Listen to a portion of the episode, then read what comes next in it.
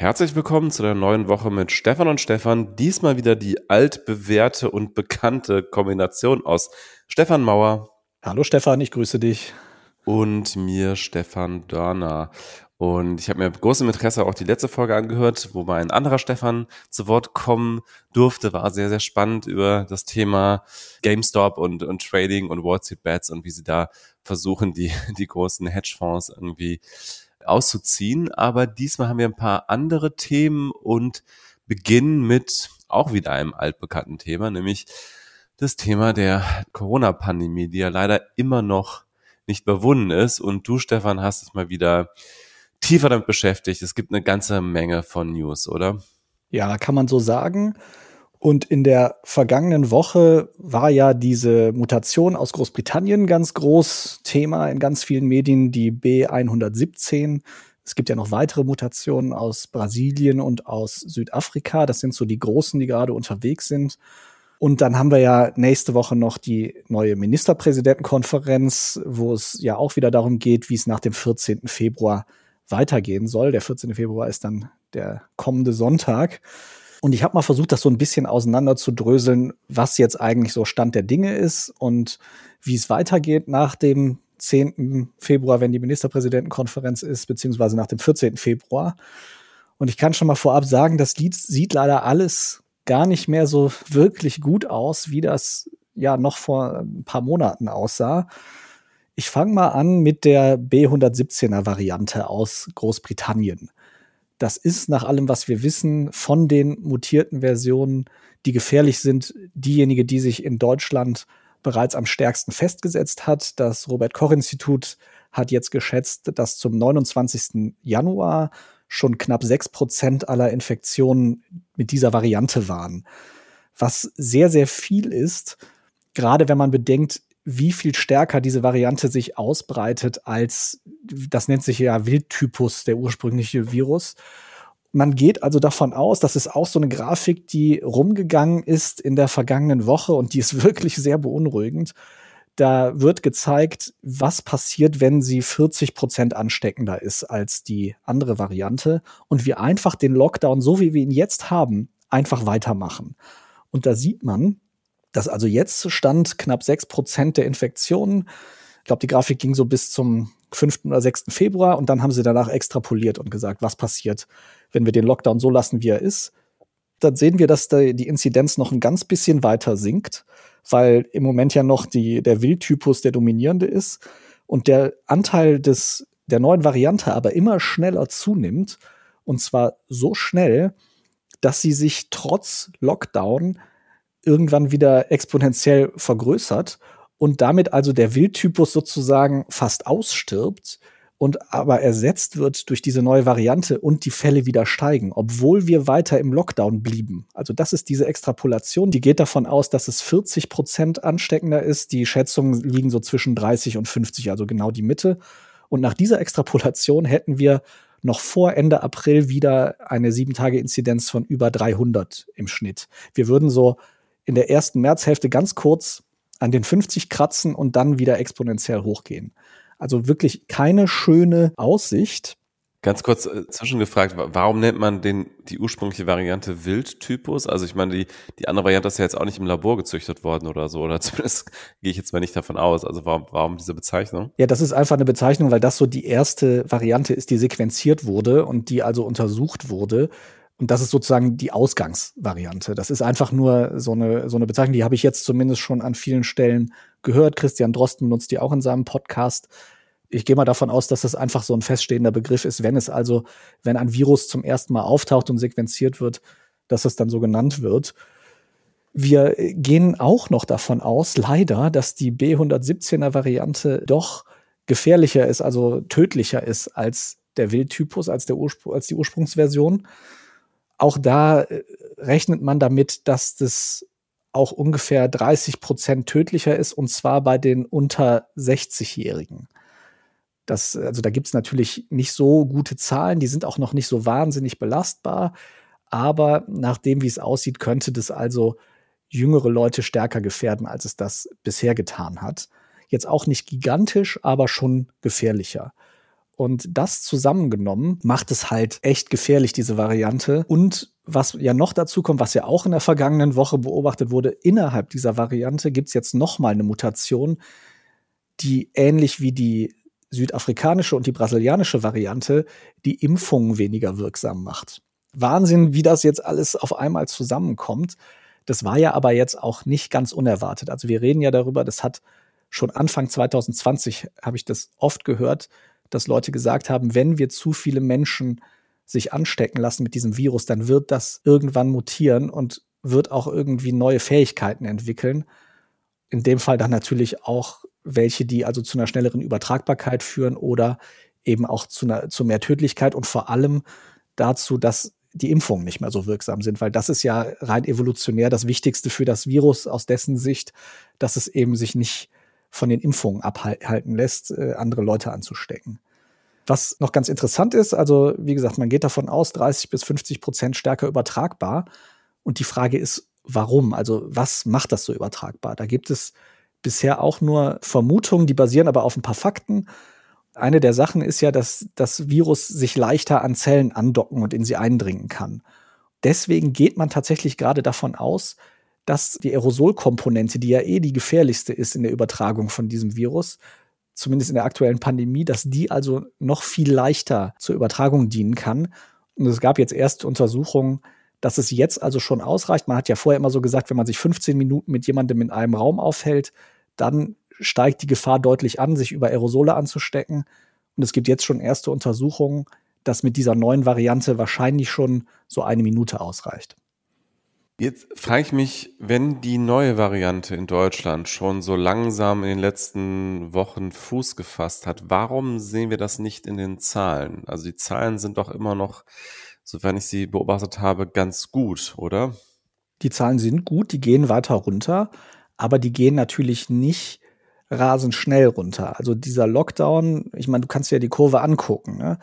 Also wir haben immer so R-Werte so zwischen 0,8 und 1 im ersten Lockdown hatten wir deutlich weniger. Da waren wir teilweise bei 0,5, 0,6. Also im März äh, und April 2020.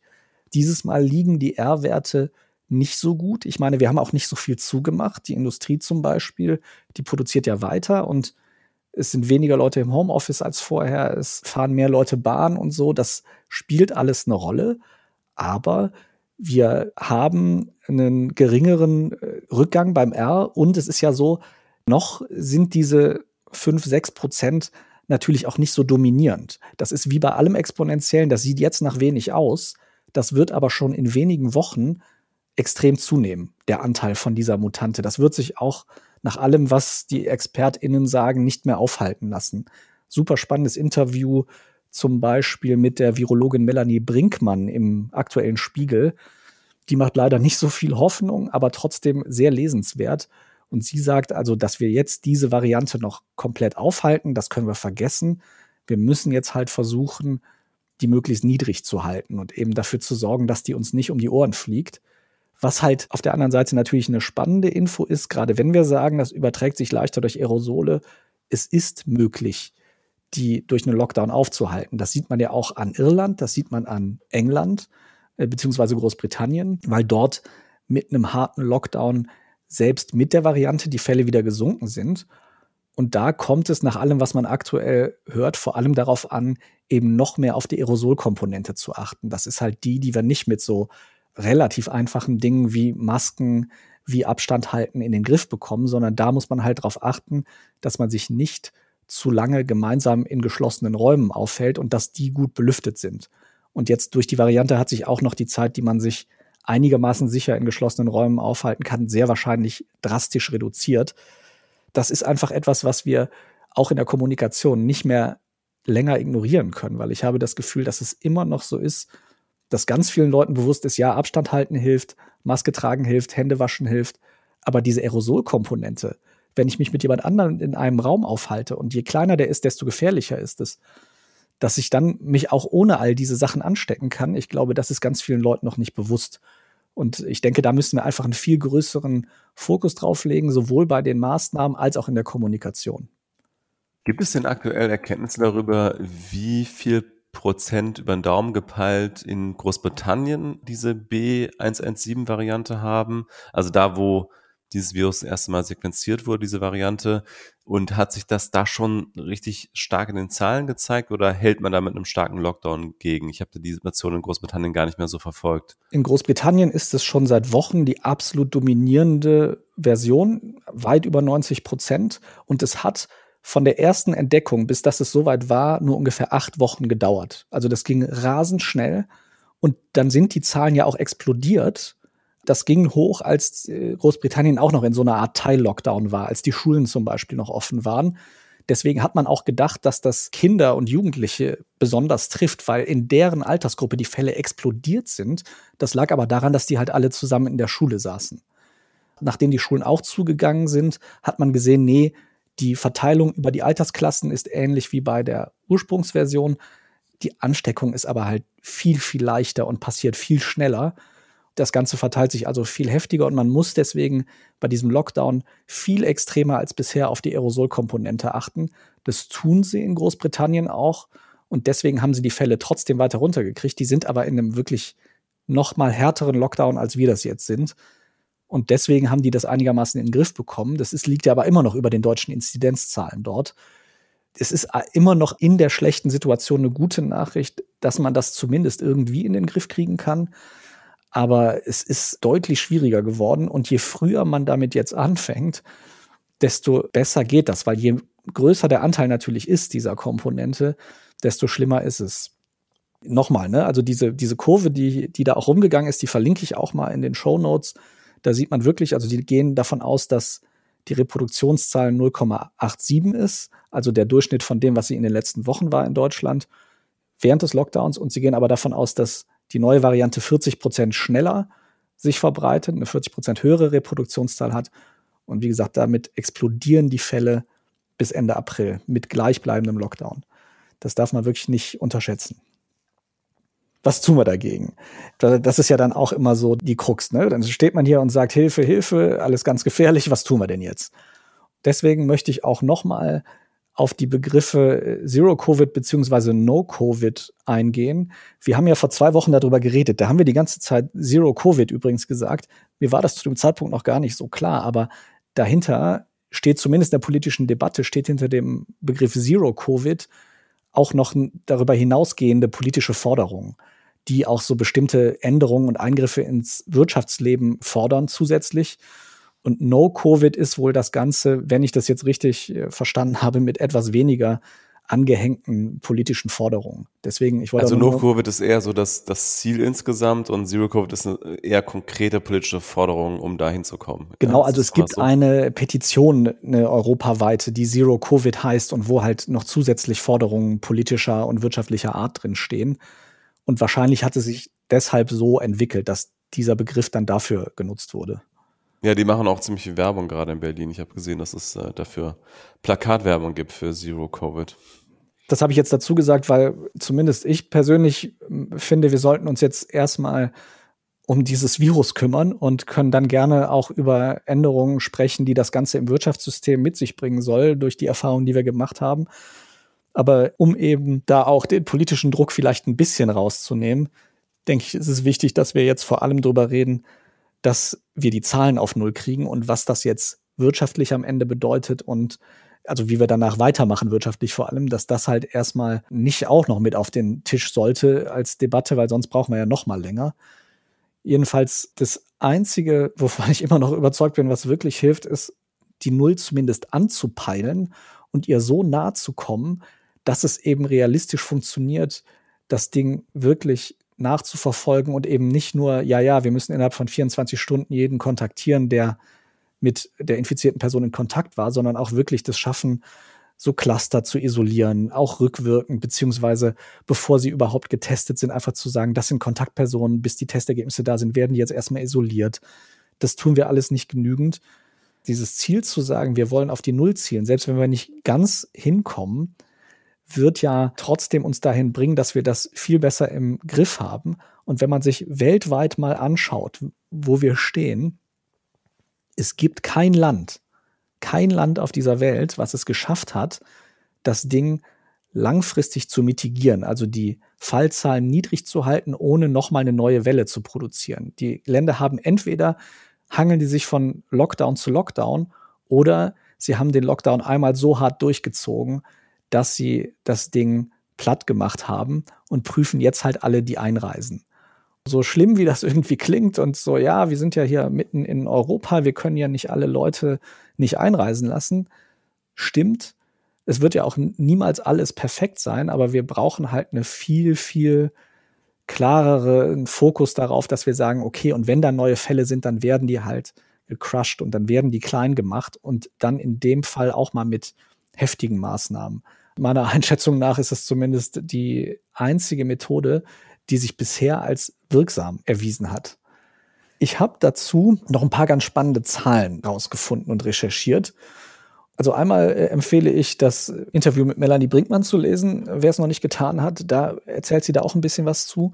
Und dann finde ich eine der spannendsten Zahlen, die es dazu gibt, ist, wenn der R-Wert bei 0,9 liegt, dann braucht es ungefähr einen Monat, bis sich die Neuinfektionszahlen halbieren.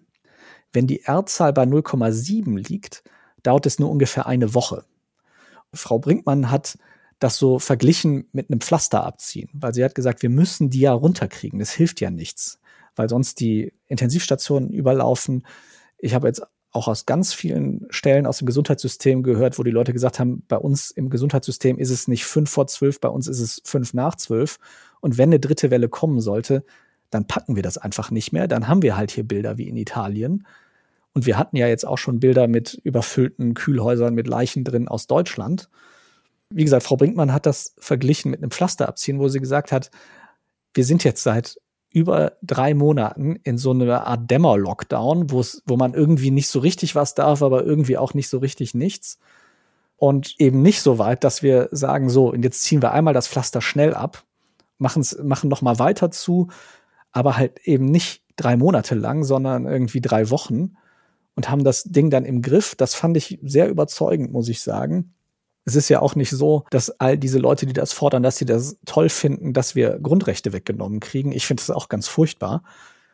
Es ist aber halt schon so, dass wir auf der anderen Seite dieses Virus nicht in den Griff bekommen können sonst. Und wir können ja auch nicht mit dem verhandeln. Wir, wir, das verhält sich, wie es sich verhält. Und wir können da schön über Kompromisse reden und sagen, naja, aber vielleicht können wir ja ein bisschen was aufmachen. Können wir machen, dann verbreitet sich halt nur das Virus wieder. Das fehlt mir so ein bisschen in dieser Debatte, dass man ein bisschen häufiger hört, Leute, wir haben jetzt diesen, ja, diesen äh, Lockdown hier, Lockdown da, ein bisschen hier, ein bisschen da, aber am Ende ist doch unser aller Ziel, dass wir aus dem Ding wieder rauskommen. Und jetzt einfach aufzumachen und zu sagen, ja, ist ja egal, dann laufen die Krankenhäuser halt über und dann können halt irgendwelche anderen Operationen und irgendwelche anderen Behandlungen nicht mehr gemacht werden. Und dann äh, gehen uns halt auch reihenweise die Angestellten aus dem Gesundheitswesen flöten, weil sie irgendwelche Depressionen kriegen oder selber krank werden an Covid und so. Das wäre ja die Alternative. Und wenn wir das nicht wollen und wenn wir diese Riesengefahr nicht haben wollen, dann hilft es eigentlich nur zu sagen, so, wir ziehen das Pflaster jetzt ab und ich bin sehr dafür, dass wir es schnell abziehen und eben nicht so langsam. Ich glaube, man kommt hier einfach an, an ganz grundsätzliche Grenzen, wenn es um Öffentlichkeit und Politik geht und auch äh, demokratische Staaten, dass du halt immer sobald du in den Zahlen Besserungen siehst, dass dann automatisch natürlich wieder die Forderungen kommen zu lockern und damit kommen wir aber nie so richtig aus diesem Lockdown raus und damit lavieren wir uns dann immer um R1 herum und haben auch, äh, by the way, eine ganze Reihe von, von Toten dadurch. Aber vor allen Dingen kommen wir jetzt nicht grundsätzlich in den, in den Griff, dieses ganze Thema. Und ich glaube, es ist nach wie vor in der Öffentlichkeit, obwohl wir jetzt schon über ein Jahr Pandemie haben, ist immer noch nicht angekommen, was bedeutet eigentlich exponentielles Wachstum? Was ist eigentlich diese, diese Dynamik? Dass es eben nicht bedeutet, wenn du R 1,1 hast, dass es dann irgendwie linear steigt, sondern dass es dann einfach mit der Zeit explodiert. Und ich glaube, diese Bilder auf dem Anfang aus China, die da rausgeschmuggelt wurden, ich hatte die mal irgendwann ganz am Anfang der Pandemie gesehen, wie sie aus Wuhan, wo das ja ziemlich unkontrolliert am Anfang losgegangen ist, weil einfach noch nicht klar war, um was es sich da handelt, wie dann in Krankenhäusern tatsächlich die Menschen in den Wartesälen einfach gestorben sind und dann irgendwann tatsächlich zwei Schichten Menschen lagen in den Warteräumen, die äh, nicht abtransportiert werden konnten, weil, also Leichen, weil sie einfach keine Kapazität mehr hatten. Und darüber warten dann andere Patienten und so weiter. Also diese Bilder, äh, die so extrem ja auch in Italien nicht vorgekommen sind, aber da muss man sich einfach nochmal klar machen, da, da kommen wir eigentlich her. So sieht das halt aus, wenn man so ein Virus komplett ohne irgendwelche Maßnahmen wüten lässt. Ich verstehe es auch nicht, warum das zumindest auch in der Spitzenpolitik immer noch so schwierig zu sein scheint, dass sobald die Zahlen etwas besser werden, dass wieder gesagt wird, ja, also da müssen wir jetzt immer ganz dringend über die Schulöffnungen reden und so weiter.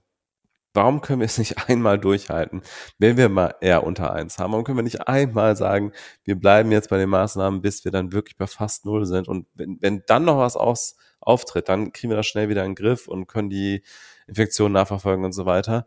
Und, und dann kann man auch an der Stelle wirklich richtig öffnen. Also wenn wir wieder bei Zahlen sind wie in Neuseeland, wie in Australien, wie in Japan, wie in, in China und so weiter, dann, dann haben wir unser normales Leben erstmal wieder zurück.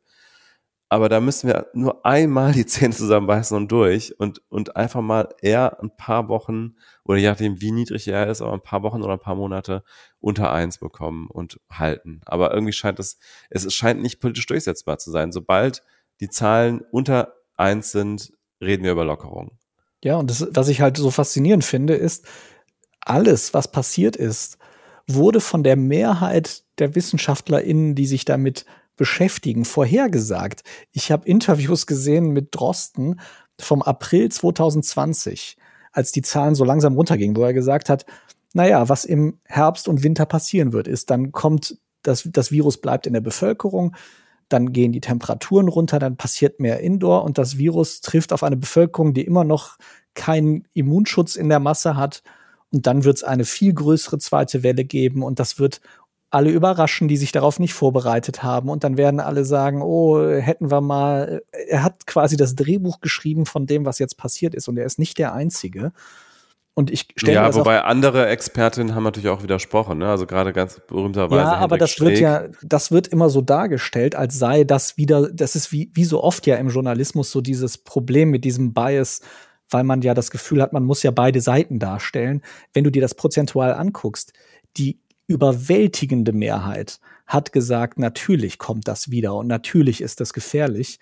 Ich gehe auch davon aus, dass sich viele äh, JournalistenkollegInnen sehr gefreut haben, dass sie eben solche Sachen von Streeck und Co. hören, weil wir alle ja auch, wir sind ja nicht nur Berichterstatter, sondern wir sind ja auch selber betroffen. Und natürlich wünscht man sich, dass das nicht so schlimm wird und dass es doch alles gut geht. Habe ich mir auch gewünscht im, im Sommer. Dass ich dachte, naja, ganz so schlimm wird's vielleicht nicht im Winter. Vielleicht kriegen wir das ja noch in den Griff. Und als dieser Lockdown Light dann kam, haben wir ja auch alle gehofft, dass das reicht. Es tut es aber nun mal einfach nicht. Das anzunehmen und zu akzeptieren, fällt uns unglaublich schwer. Und ich, ich stelle mir vor, wenn ich irgendwie Wissenschaftler wäre, ich würde durchdrehen, weißt du, du, du kennst dich mit irgendwas gut aus und kannst da sogar Prognosen zu machen und erzählst es den Leuten und 90 Prozent in deinem Feld stimmen dir auch zu und trotzdem wird genau das Gegenteil von dem gefühlt gemacht. Aus irgendwelchen Gründen, die ich langsam wirklich nicht mehr nachvollziehen kann. Aber das ist auch so in jedem Hollywood-Film. Der Wissenschaftler warnt ganz früh vor der drohenden Gefahr, alle ignorieren ihn und ganz am Ende muss er den Tag retten. Ja. Ich habe dazu eine Sache noch, die ich gerne mal äh, noch kurz ansprechen wollte, weil ich habe genau dazu was super Spannendes gefunden. Und zwar hat das der ähm, Thomas Pueo äh, getwittert, der ja auch diesen super bekannten Artikel geschrieben hat, The Hammer and the Dance, an dem sich irgendwie an Anfang der Pandemie alle so ein bisschen orientiert haben. Was übrigens rückblickend, glaube ich, gar nicht so gut war, weil der nämlich eben so eine Mitigation, also eben mit dem Virus leben Strategie ja empfohlen hat und eben nicht das alles auf Zero Covid zu machen, oder auf äh, No-Covid, um da das weniger politisch aufgeladene zu benutzen. Und vielleicht hat das auch, weil es eben so wahnsinnig viral gegangen ist, viele EntscheiderInnen in die falsche Richtung beeinflusst, dass die halt auch gedacht haben, naja, dann müssen wir halt gucken, dass wir R um eins halten. Und eigentlich hätte man vielleicht noch ein bisschen länger mit dem Hammer draufhauen sollen, um dann eben nicht tanzen zu müssen mit dem, dem Virus. Aber so viel nur am Rande. Also was er beschreibt, ist ein sogenanntes äh, Scary Virus Paradox, also beängstigendes Virus Paradox. Und zwar gibt es eine Untersuchung, also er hat da auch einen tollen Graph zugepostet, und zwar hat er verglichen die Tödlichkeit von Grippe, von Covid-19, von Masern, von MERS und SARS, von Ebola und von einfachen Pocken. Er hat verglichen, wie viele Leute nicht pro angesteckter Person, sondern wie viele Leute insgesamt an einem Virus sterben und hat das dann verglichen damit, wie tödlich ist das eigentlich. Die Tödlichkeit wird berechnet damit, dass man R0 multipliziert mit der Prozentzahl der Leute, die wirklich sterben, wenn sie sich infizieren.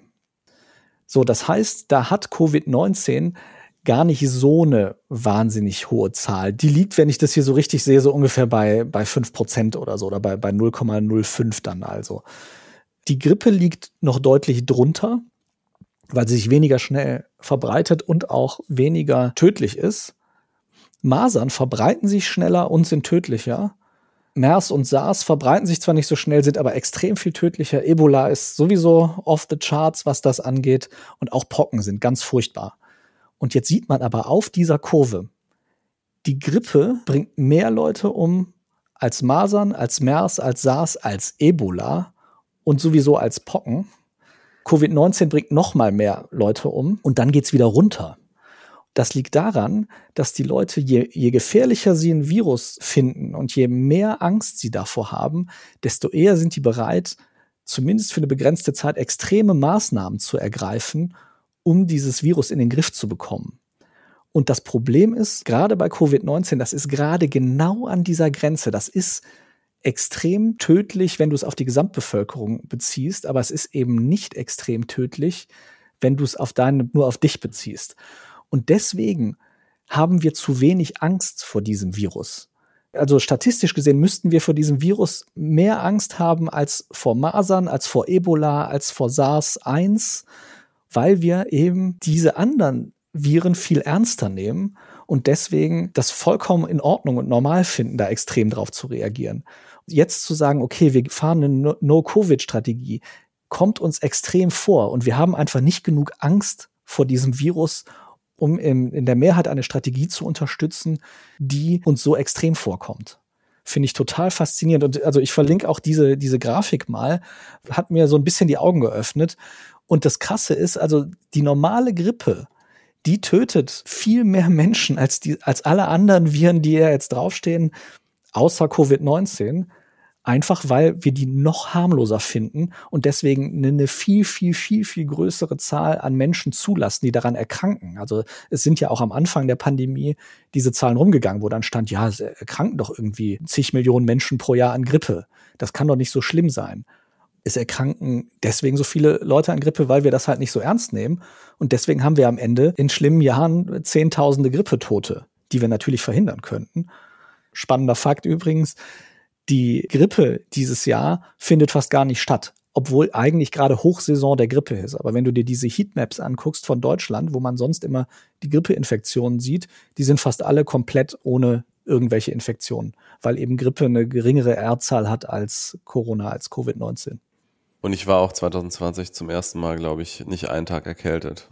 Stimmt, geht mir auch so. Ich hatte äh, 2020 am Anfang des Jahres hatte ich einmal irgendwie Halsschmerzen und seitdem nichts mehr in den Atemwegen, was mir tatsächlich auch sonst noch nie passiert ist. Ja, sehr spannend, diese statistische Betrachtung. Ich meine, das ist ja generell, glaube ich, immer so ein bisschen das Problem von Menschen, dass sie Risiken schwer abschätzen können, beziehungsweise in der Breite sozusagen einfach so zu einer Statistik wird, die dann einfach nicht mehr so ernst genommen wird, während natürlich die persönliche direkte Bedrohung immer sehr angsteinflößend ist.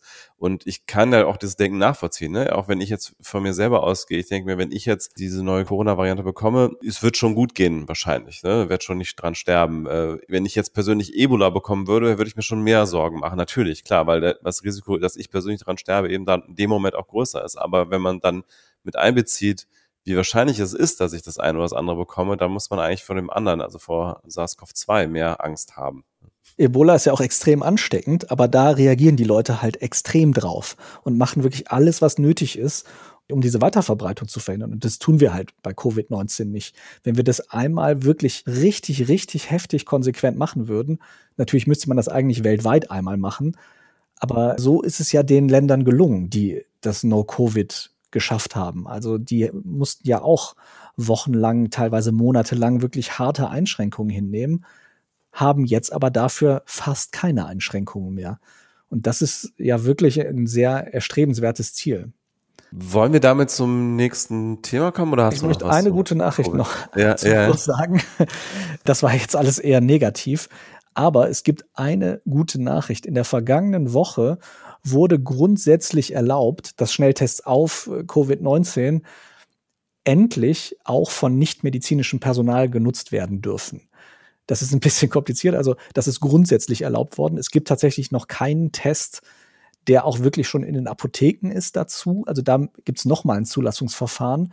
Aber grundsätzlich hat das Gesundheitsministerium jetzt endlich erlaubt, dass es die Bevölkerung in Deutschland ernst genug nehmen möchte und denen also zutraut, sich ein Wattestäbchen in die Nase zu stecken, um eben so einen Schnelltest zu machen. Und wir haben ja die Vor- und Nachteile schon sehr, sehr ausführlich hier diskutiert. Das möchte ich jetzt auch nicht nochmal machen. Das ist alles nicht perfekt und da wird es auch Fehler geben bei der Anwendung, die dann irgendwie zu falscher Sicherheit führen.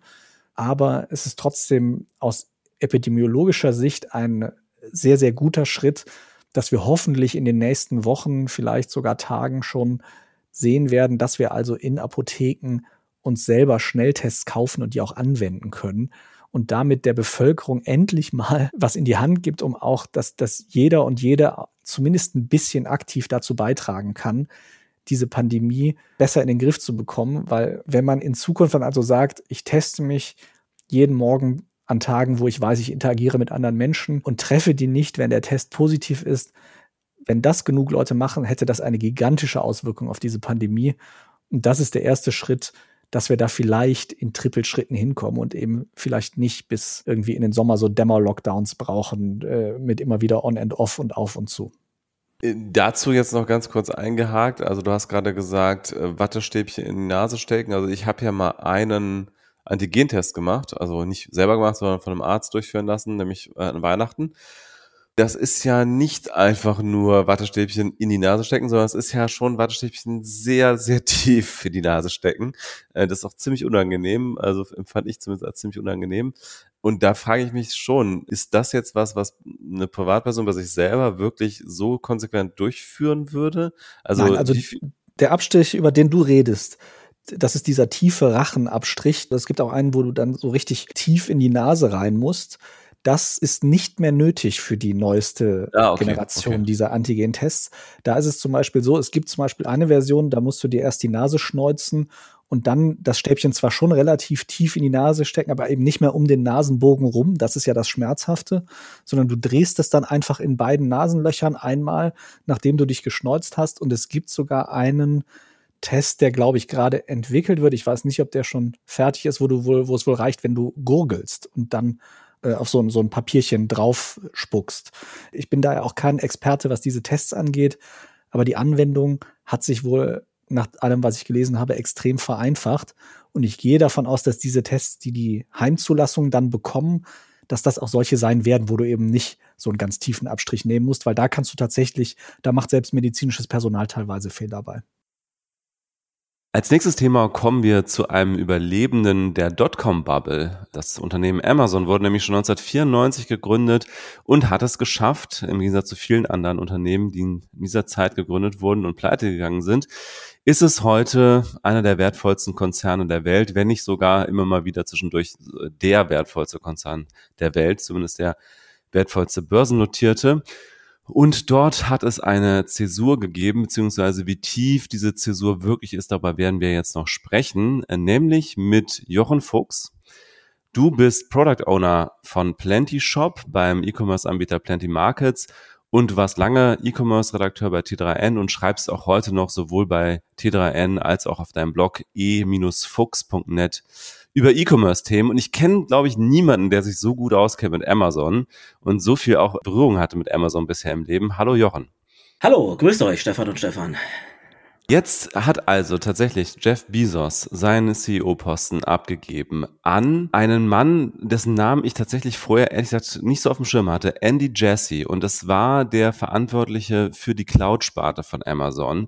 Und das ist ja eine sehr erfolgreiche Sparte. Was würdest du sagen, wie tief ist diese Zäsur wirklich? Hat sich das abgezeichnet, wenn man das Unternehmen wie du ein bisschen näher beobachtet hat? War das für dich eine Überraschung? Einzig der Zeitpunkt war eine Überraschung. Also äh, an, weder der Rollenwechsel an sich noch an wen diese Rolle übergegangen ist, war eine große Überraschung.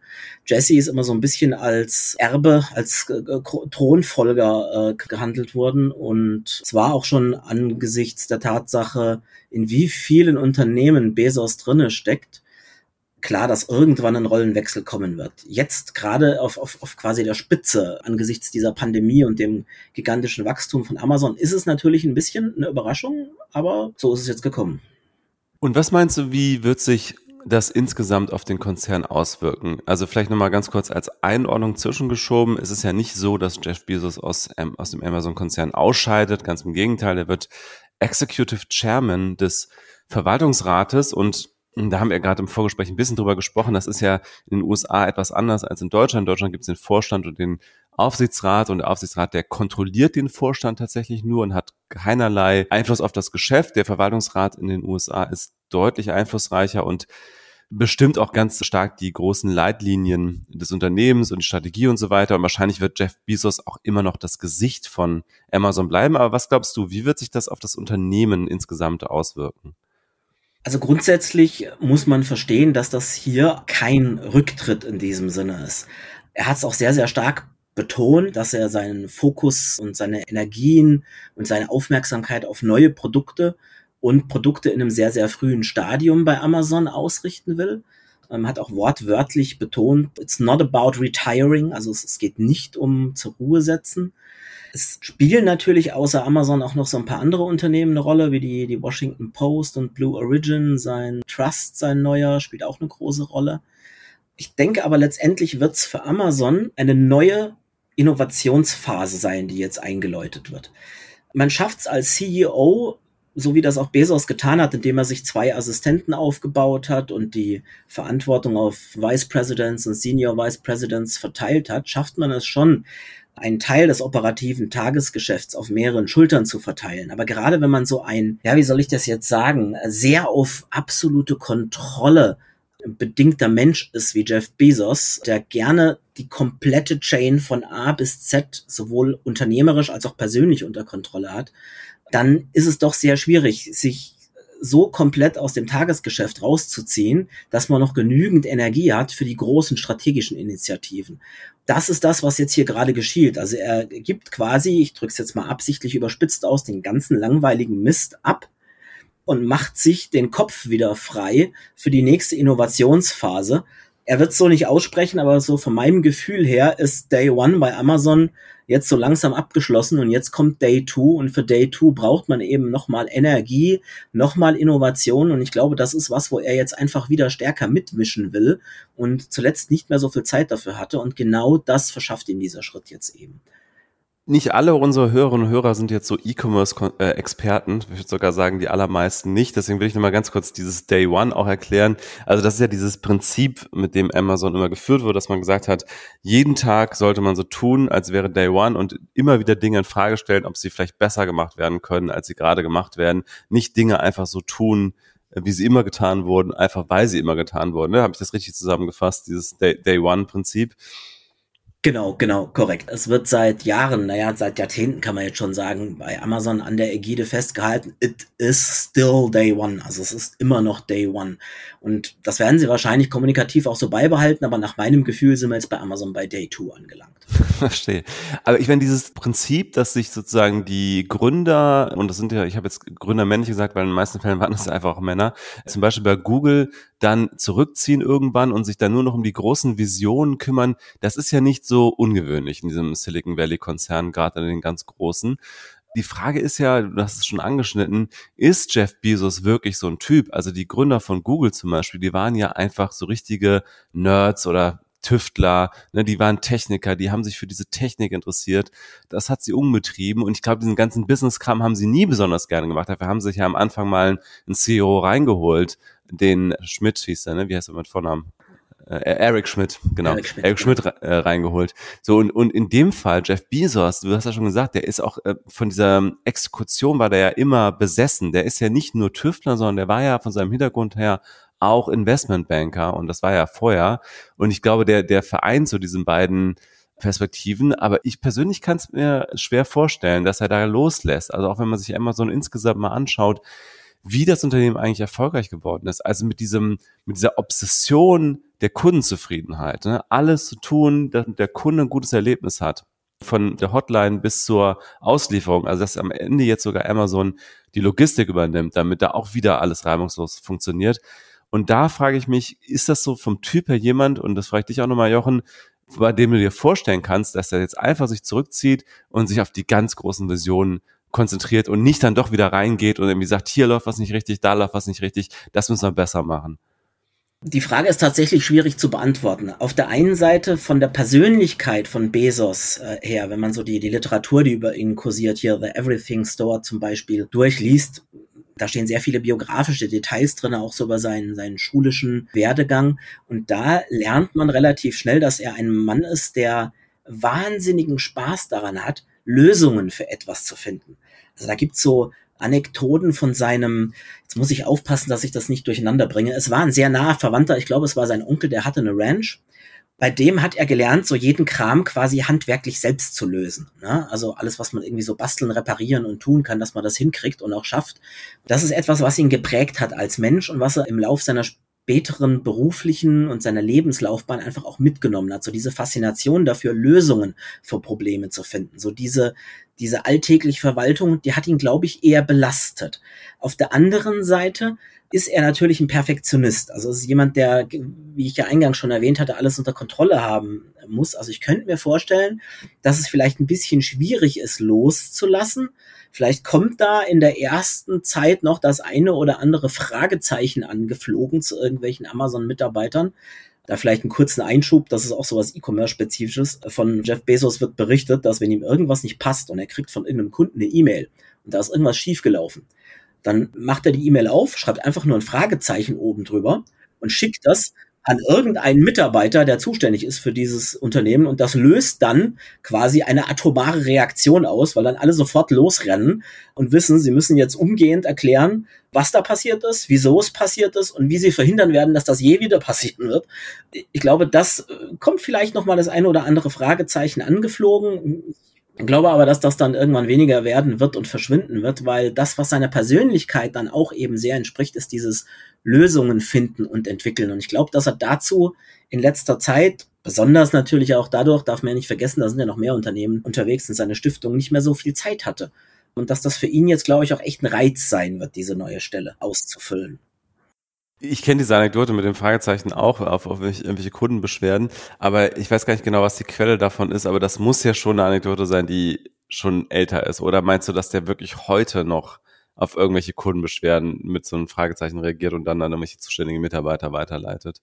Also um das klarzustellen, es geht nicht nur um Kundenbeschwerden, sondern es geht auch tatsächlich um irgendwelche internen Sachen. Also wenn irgendwer sich über irgendeinen Prozess oder irgendwas an Jeff Bezos wendet, dann gibt's auch dafür ein Fragezeichen an irgendeiner Stelle.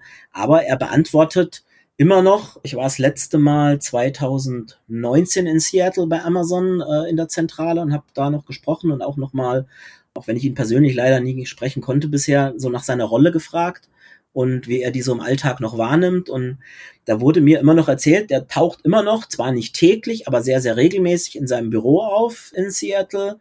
Er ist immer noch tief im Alltag drinne und die Fragezeichen fliegen immer noch in ungeminderter Geschwindigkeit umher. Also Wobei das muss ja auch die Mitarbeitenden teilweise sehr stressen. Ne? Also so ein Fragezeichen ist ja dann auch wahrscheinlich, ich weiß nicht, ob es so produktiv ist, wenn du als äh, Ober-Ober-CEO dann irgendwie einfach nur so ein Fragezeichen unkommentiert durch die Gegend schickst. Aber gut, das ist eine andere Frage.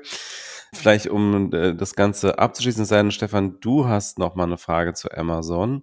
Ich finde das eigentlich sehr spannend, wie ihr euch da gerade drüber unterhaltet. Ich, stimmt, ich sehe gerade, ich habe seit über zehn Minuten nichts gesagt, aber das ist ja auch mal was Neues bei uns. Insofern möchte ich mich gar nicht weiter einmischen. Ja, also was, was du noch angesprochen hattest, Stefan, ist, also es gibt ja noch andere in einer ähnlichen Rolle, ne, die vergleichbare Transitionen durchgemacht haben, hier wie Larry Ellison von Oracle und Bob Iger von Disney, die da in eine ähnliche Rolle gegangen sind. Da sieht man ja, dass das jetzt also eigentlich nicht, nicht unbedingt was Neues ist, dass jetzt irgendwer mal hergeht und über seiner rechten Hälfte, dem Andy Jesse, das Operative übergibt und sich ins Strategische zurückzieht. Ich glaube, es ist aber auch wichtig, dass das klar ist, dass er weiterhin eine aktive Rolle spielt. Das hätte sonst, glaube ich, enorme Auswirkungen auf den Markt auch gehabt. Ja gut, ich meine, richtig, richtig zurückgezogen hat sich immer Bill Gates, der ja tatsächlich jetzt mit Microsoft sehr wenig nur noch zu tun hat, auch wenn er da, glaube ich, auch noch in irgendeinem Verwaltungsgremium äh, sitzt und natürlich auch Einfluss hat, allein schon, weil er so viele Aktien besitzt. Aber der hat, glaube ich, tatsächlich geschafft, sich da mal so ganz von zu lösen. Und ich mit, mit, mit Satya Nadella ist ja auch jemand, der ja da den Laden wahrscheinlich besser führt als je zuvor irgendein CEO von Microsoft. Aber nochmal ganz kurz zurückgefragt zu Amazon. Glaubst du, dass jetzt das Unternehmen anderes wird, weil zum Beispiel Andy Jassy noch viel stärker dieses Cloud-Geschäft betont? Oder glaubst du, dass er diese Vision von Jeff Bezos eins zu eins übernehmen wird und es am Ende nicht nur um das hochmargige Cloud-Geschäft geben wird, sondern dass es auch einfach darum geht, letztlich ja den Handel insgesamt zu dominieren. Also man merkt ja schon, dass Amazon in den letzten Jahren halt auch in Einzelhandel reingegangen ist. Glaubst du, dass dieses Unternehmen wird daran festhalten, sozusagen den Einzelhandel wirklich komplett nicht komplett wahrscheinlich, aber, aber zumindest anzustreben, dann, also einfach der dominante Player weltweit zu werden. Ja, also ich gehe tatsächlich davon aus, dass es zu keinem größeren Strategiewechsel kommt, beziehungsweise dass die, die Wechsel oder beziehungsweise die Erweiterungen der Strategie, die wir jetzt kommen werden, dass deren Grundsteine schon längst gelegt sind und zusammen mit Bezos gelegt sind. Ich glaube auch, dass den Begriff gab es auch, dass Andy Jesse so eine Art ja, wie soll ich sagen, zweites Gehirn von Jeff Bezos ist. Also von ihm ist aus meiner Sicht und Interpretation nichts anderes zu erwarten, als Jeff Bezos an Entscheidungen getroffen hätte. Also das ist ein bisschen ein Unterschied zu dem Wechsel von Tim Cook und Steve Jobs, ne, der damals zu Cook gesagt hat, wenn ich gehe, denkt bitte nicht, was hätte Steve getan, sondern trifft deine eigenen Entscheidungen, auch wenn er mit Sicherheit sehr darauf bedacht war, einen, einen Nachfolger heranzuziehen, der auch in seinem Sinne handeln würde. Aber das war Jobs wichtig und ich glaube, bei Bezos ist das ein bisschen anders. Man muss auch wissen, dass Jesse jetzt nicht gerade mal irgendwas übergeben bekommen hat, sondern der ist schon seit 97, also seit Anfang an mit, mit dabei hat, äh, ich glaube, 2002 eine Rolle als, als rechte Hand, wie, wie hieß das nochmal? Ich glaube, Technical Assistant äh, oder so nennt sich diese, diese Rolle da direkt unter Jeff Bezos übernommen und war damals als, sag ich mal, geistiger Sparingspartner für Bezos gedacht. Das heißt, da kommt auch dieser Begriff des Double Brains her, also des zweiten Gehirns von Jeff Bezos.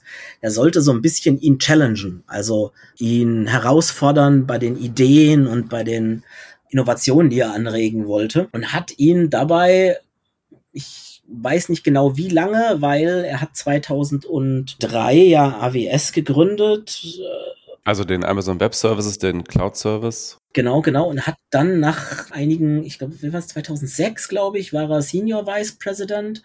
Und zehn Jahre später, 2016, war er CEO von, von AWS, der Andy Jesse.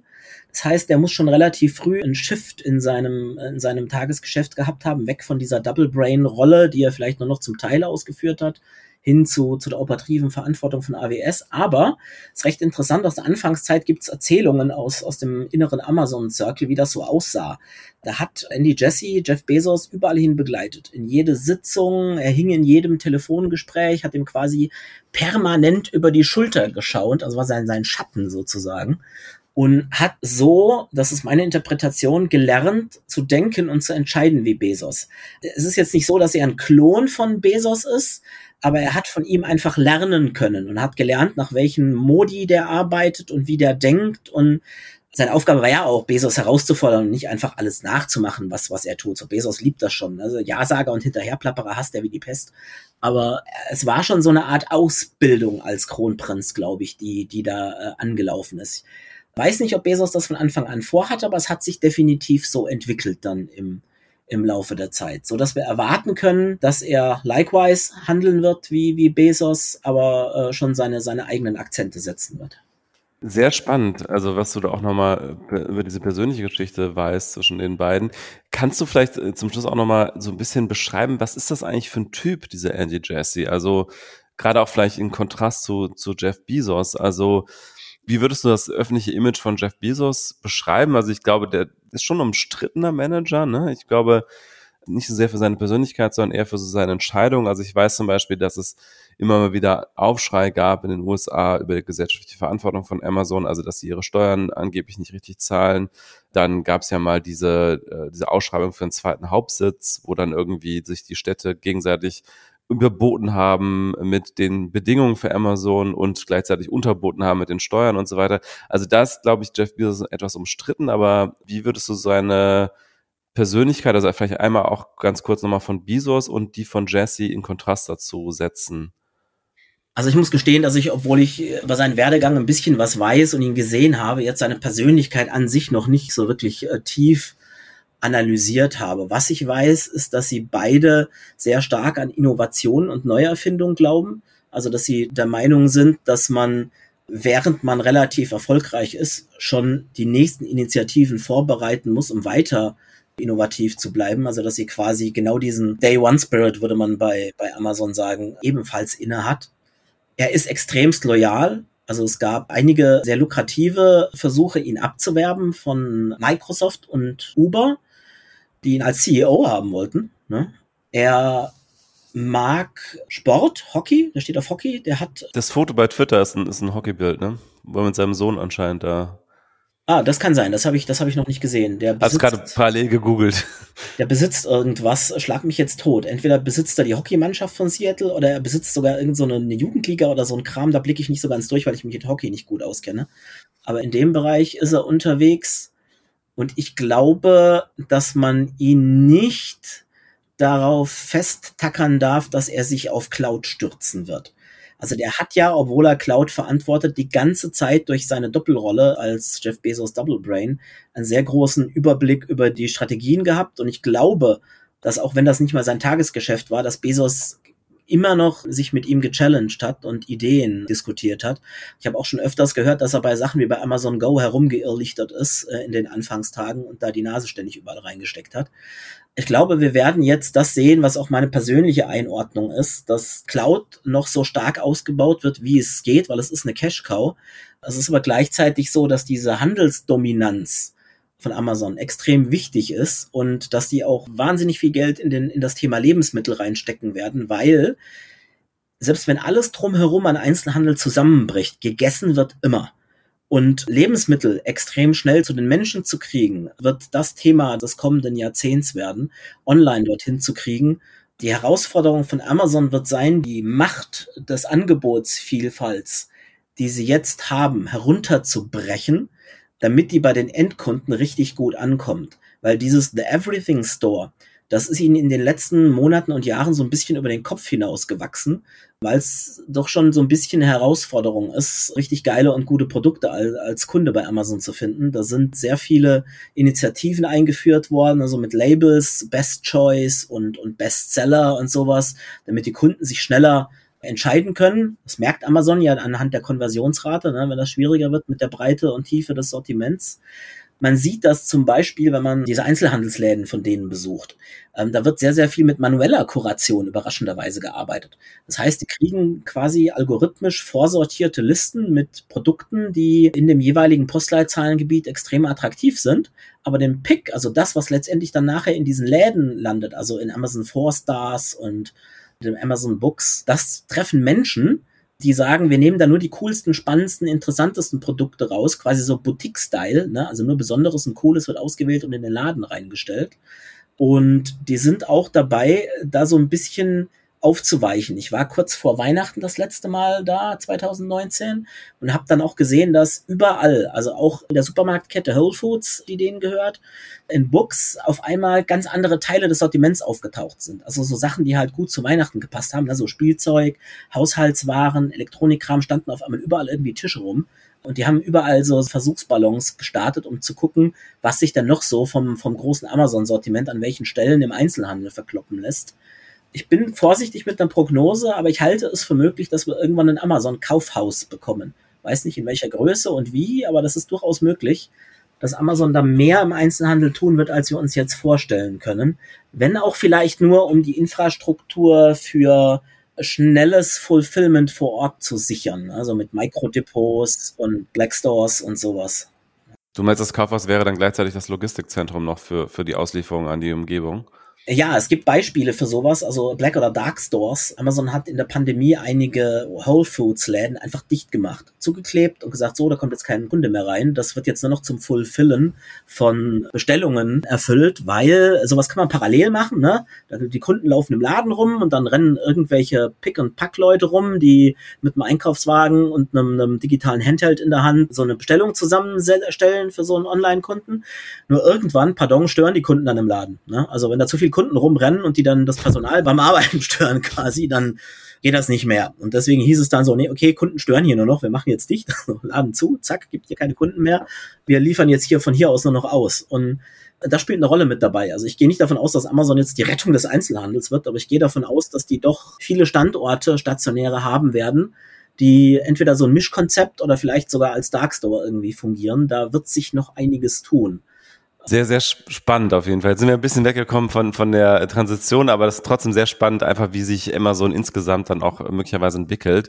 Und du hast ja, glaube ich, bist ja im deutschsprachigen Raum sicherlich einer der Menschen, äh, zumindest der Mensch, den ich kenne, der am tiefsten da drin ist und es am besten abschätzen kann. Aber noch eine ganz kurze letzte Frage, weil du zwischendurch ganz kurz gesagt hast, du hast Andy Jassy schon mal gesehen. Äh, hast du mit ihm mal gesprochen? Nein, nein, nein, das ist ein Missverständnis. Ich habe ich hab so. ihn nicht, ich habe ihn nicht gesehen. Äh, ich glaube, ah, okay. ich habe irgendwie vorhin irgendwas gesagt, wie er wurde dabei gesehen, wie er irgendwo herumgeht. Ah, okay, nee. okay, sorry. Ich habe ihn tatsächlich leider nicht gesprochen, nein. Okay, weil du warst ja oft in Seattle, aber da hast du nicht mit Alan Jesse gesprochen. Okay. Nein, so weit oben war ich nicht. Irgendwelche Senior Vice Presidents und Vice Presidents habe ich gesprochen und alle möglichen Amazon-Mitarbeiter, aber weder Jesse noch Bezos bisher leider. Vielleicht okay. äh, ergibt sich ja da irgendwann mal was. Du bleibst sicherlich dran. Aber vielen, vielen Dank für diese Einblicke. Fand ich sehr, sehr spannend und habe auch noch einiges gelernt über Amazon. Ähm, Stefan, deine allerletzte Chance, noch eine Frage zu stellen. Wir quatschen jetzt schon so lange und haben so viele Themen heute auf dem, auf dem Zettel. Äh, alles wunderbar. Ganz herzlichen Dank auch von mir, dass du dich so kurzfristig äh, hier mit dazugeschaltet hast. Ja, gerne. Herzlichen Dank für die Einladung. Alles klar. Dann noch einen schönen Restsonntag. Ja, euch auch. Macht's gut. Tschüss. Tschüss. Ciao. Gut, kommen wir dann zu Myanmar, wo es einen Putsch gegeben hat, kann man sagen, oder? Wie, ja, wie lässt sich die Situation zusammenfassen? Das fasst die Situation ganz gut zusammen. Also erstmal eine Sache zu Begrifflichkeiten. Es kennen ja nicht viele. Das Land ist in Südasien, liegt das Land. Und erstmal zum Namen. Also das hieß früher im deutschen Sprachraum immer Birma. Oder noch davor, glaube ich, Burma, ne? Das, äh, Burma äh, ist auch eine Version, die zum Beispiel im angelsächsischen Raum eher benutzt wird, aber es ist tatsächlich so, dass auch in Deutschland das teilweise Burma hieß, aber Birma war eigentlich die gebräuchliche Bezeichnung. Und offiziell heißt es seit 1989 Myanmar. Das ist in birmanischer Sprache ein Synonym aber äh, das ist sehr politisch, diese Umbenennung. Und zwar hat das, wurde das damals vom Militär noch gemacht. Die waren da bis zum Jahr 2010, war da das Militär fast 50 Jahre ununterbrochen an der Spitze. Also auch 1989. Und das war also von der Militärregierung, von der Militärjunta, äh, war diese Namensänderung beschlossen. Deswegen immer, gibt es immer noch einige Staaten, die das nicht akzeptieren. Also die USA zum Beispiel, die sagen weiterhin Burma, also weil das ja im angelsächsischen Raum so ist, um eben das Militärregime nicht äh, zu akzeptieren. Das Auswärtige Amt in Berlin benutzt Myanmar, aber viele deutsche Medien sagen immer noch Burma. Also das, das schon ist irgendwie eine etwas schwierige Geschichte mit den Begrifflichkeiten. Ich sage jetzt einfach mal Myanmar, weil es der offizielle Name ist, ohne da irgendwas Politisches mit implizieren zu wollen, aber das schon mal so zum Hintergrund. So, und was ist jetzt also passiert? Am 1. Februar, am Montag, hat das Militär also verkünden lassen, dass es die Macht übernommen hat dort im Land und hat für ein ganzes Jahr den Notstand verhängt. Sie haben also die Regierungschefin dort, Aung San Suu Kyi, festgesetzt und haben sie auch am 3. Februar, also am Mittwoch, offiziell angeklagt, und zwar wegen des Besitzes illegal importierter Walkie-Talkies. Hm. Das ist also offensichtlich, dass das jetzt nicht äh, so ein schlimmes Verbrechen ist, aber es erlaubt eben laut dem dortigen Rechtssystem erstmal eine zweiwöchige Untersuchungshaft. Also das ist der Grund, warum da jetzt so eine Anklage kam. Es sitzen auch mehrere hundert ParlamentarierInnen dort zurzeit in Haft. Der Hintergrund ist, warum das Militär das gemacht hat. Im November 2020 hatte es also dort Wahlen gegeben Und da hat auch Suki die absolute Mehrheit bekommen. Aber die vom Militär unterstützte Partei hat nur ein paar Sitze bekommen. Und daraufhin hat das Militär also gesagt, es habe Wahlmanipulation gegeben. Das ist also so ein bisschen das, was Trump in den USA versucht hat, nur eben, die haben es diesmal bisher zumindest mit Erfolg gemacht. Äh, die staatliche Wahlkommission hat gesagt, es gibt keinen Nachweis für Wahlbetrug, aber das Militär hat einfach gesagt, nö, ihr seid dem nicht genügend nachgekommen, wir übernehmen jetzt die Macht. Es gibt jetzt auch schon seit mehreren Tagen dort Proteste. Die Leute gehen also auf die Straße und demonstrieren für die gewählte Regierung. Ist jetzt im Moment noch gar nicht so sicher absehbar, was da eigentlich passiert. Es ist aber ja, ja historisch gesehen schon so, dass das Militär halt dort eine extreme Macht hat und auch immer noch hatte, auch in der Zeit, als jetzt demokratisch die Regierung an der Macht war. Insofern die Wahrscheinlichkeit, dass, da, dass die jetzt damit durchkommen, ist gar nicht so klein. Und um zu verstehen, wie gebeutelt dieses arme Land eigentlich ist, würde ich einfach mal so ein bisschen kurz die Historie der letzten 10, 20 Jahre mal erzählen. Wie gesagt, das Militär war da 50 Jahre an der Macht. Und dann wurde 2010 die bis vor kurzem regierende Regierungschefin Suki aus einem 15-jährigen Hausarrest entlassen, hat dann dieses Land also geführt, hat ja auch den Friedensnobelpreis bekommen und war aber auch in dieser Zeit immer sehr unter Druck vom Militär. Also die Demokratiebewegung ist sehr jung in dem Land. Es gab in den letzten zehn Jahren, wo sie an der Macht war, so, so ein bisschen den Versuch, vor allem so einige ethnische Gruppen da so ein bisschen mehr Frieden zu ermöglichen und so ein bisschen mehr Einheit in dem Land. Es gab einige Friedensverträge etc. und einige Waffenstillstandsabkommen. Was aber nie geklappt hat, ist das Verhältnis mit den Rohingya auf die Reihe zu bekommen. Das ist eine muslimische Minderheit in diesem hauptsächlich buddhistisch geprägten Land. Das sind mehr als eine Million Menschen und im Jahr 2017 gab es dort gigantische Vertreibungen. Da, wir reden davon, dass ungefähr 700.000 Rohingya ins benachbarte Bangladesch vertrieben worden sind. Bangladesch ist ja hauptsächlich muslimisch, das heißt, viele Menschen in Myanmar sagen auch, dass die Rohingya eigentlich nach Bangladesch gehören. Die sind da aber keine Staatsbürger. Da gibt es immer noch riesige Flüchtlingslager. Ich war ja 2016, 2017 auch selber in Neu-Delhi und habe ab und zu mal berichtet habe also auch über dieses Flüchtlingslager in Cox Bazar, heißt das in Bangladesch, nicht selber berichtet, aber ein Kollege von mir war dort vor Ort und hat also, ja, wir haben dann darüber gesprochen und er hat Bilder geschickt und so. Das ist wirklich, das sind unsägliche Zustände. Die Leute sind da auch völlig verzweifelt hingeflohen. Das heißt, dieses Verhältnis zu dieser Minderheit hat also Myanmar nie in den Griff bekommen, obwohl ja da eigentlich schon eine demokratisch gewählte Regierungschefin an der Macht war. Jetzt gibt es halt Leute, die sagen, naja, das, die hat sich halt nicht gegen das Militär durchsetzen können. Sie hat aber auch nicht sich in der Öffentlichkeit hingestellt und versucht, sich vor die Rohingya zu stellen. Also es ist alles extrem problematisch und nicht blitzsauber und super demokratisch da alles. Aber es ist natürlich trotzdem ein Rückschritt, dass da also die noch junge Demokratiebewegung in dem Land jetzt also nochmal durch einen Militärputsch zumindest gefährdet ist und wenn wir Pech haben, also auch vorerst beendet ist. Ja, also das Image von Aung San Suu Kyi hat ja äh, durchaus international ein bisschen gelitten. Also sie war ja ganz, ganz lange so die ähm, Galionsfigur der Demokratiebewegung in Myanmar, hat ja schon 1991 den Friedensnobelpreis bekommen. Also als sie noch lange nicht an der Macht war, sondern eben in dieser äh, Demokratiebewegung, die auch da illegalisiert wurde in diesem Land. Und sie ist ja dann nach sehr, sehr, sehr langem demokratischem Kampf tatsächlich zur Regierungschefin geworden. Und es gibt ja inzwischen auch gegen sie tatsächlich äh, Ermittlungen des Internationalen Strafgerichtshofs wegen Vorwürfen an einem Völkermord gegen die Rohingya. Sie hatte sicherlich mal ein glänzenderes Image im, im Westen, als es jetzt als Regierungschefin hatte. Aber natürlich, muss man sagen, war sie immerhin demokratisch gewählt. Im Gegensatz zu denen, die jetzt da diesen Putsch vorantreiben. Ähm, was meinst du denn? Bleibt das erfolgreich, dieser Putsch? Oder es gibt ja jetzt auch schon Proteste in dem Land. Ne? Genau, also die Proteste finden statt und gehen weiter. Es gab zumindest eine Internetsperre. Ich weiß nicht, also die Berichte darüber, ob die jetzt immer noch anhält, sind unterschiedlich. Es sind relativ viele Leute auf der Straße, auch relativ viele junge Menschen.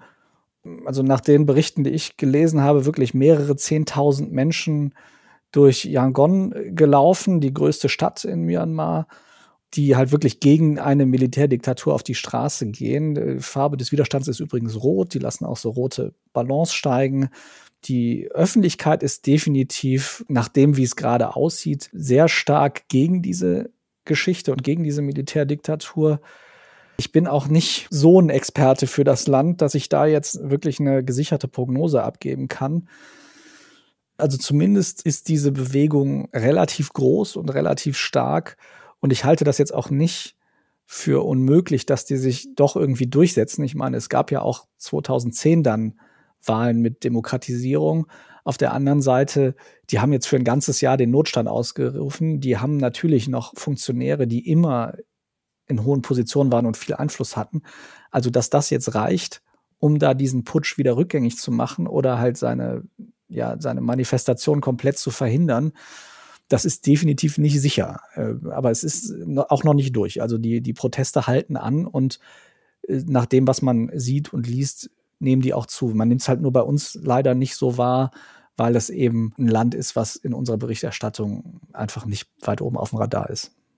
Ja, vielen Dank für diese Einblicke nach Myanmar. Da haben wir dann mal zumindest noch kurz am Ende ein Schlaglicht drauf gerichtet, was sonst in der Berichterstattung ein bisschen zu kurz kommt, sicherlich.